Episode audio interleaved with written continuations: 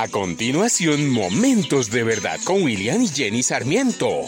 Hoy, Miconio, no te quedes ahí. Hola, muy buen día. Se dice que Martín Lutero tenía un buen amigo, cuyo nombre era Miconio.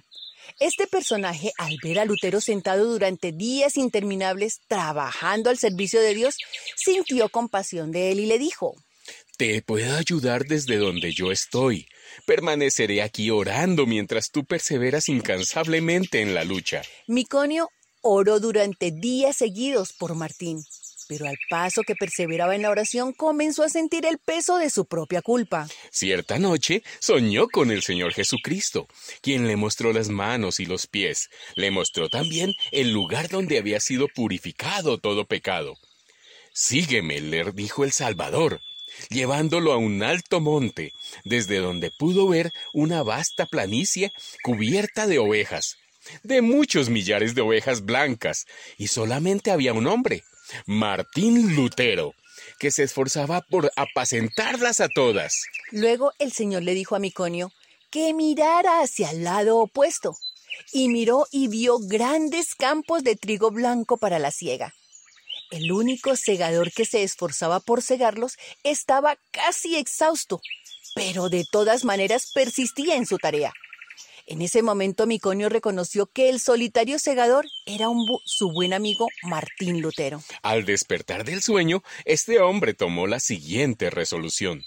No puedo quedarme aquí orando mientras Martín se fatiga en la obra del Señor. Las ovejas deben ser apacentadas y los campos tienen que ser cegados. Y dio un salto enérgico y dijo, Heme aquí, Señor, envíame a mí. Y fue así como Miconio salió a compartir la labor con su fiel amigo. Jesús nos llama a trabajar y orar.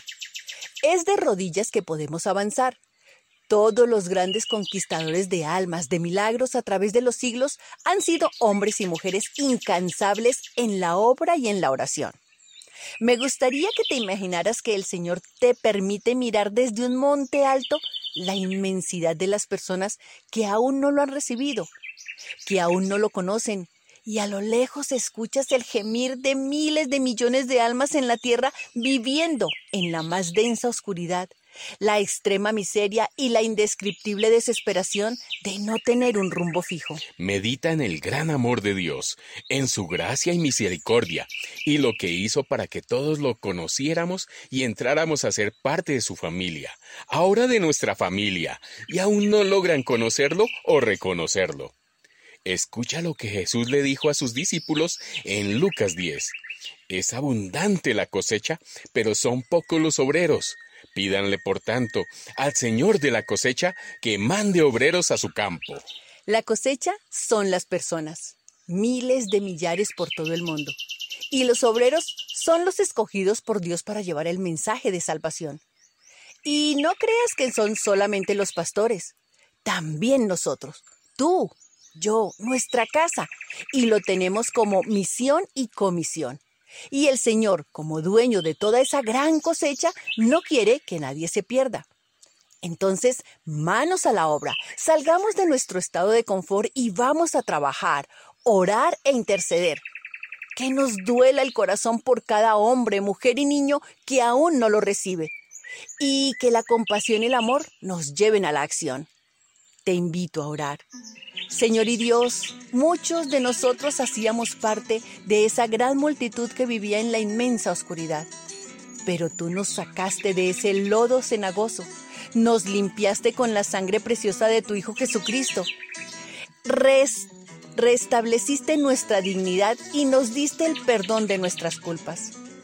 Hoy, en el nombre de Jesús, tomamos la decisión de orar, interceder y trabajar por aquellos que van sin rumbo y que tienen el corazón endurecido por tanta maldad. Ayúdanos a persistir en ese clamor y atiende nuestras súplicas. Oramos en el nombre de Jesús. Amén. Esta es una producción de la Fundación Momentos de Verdad, una palabra de vida para tu espíritu.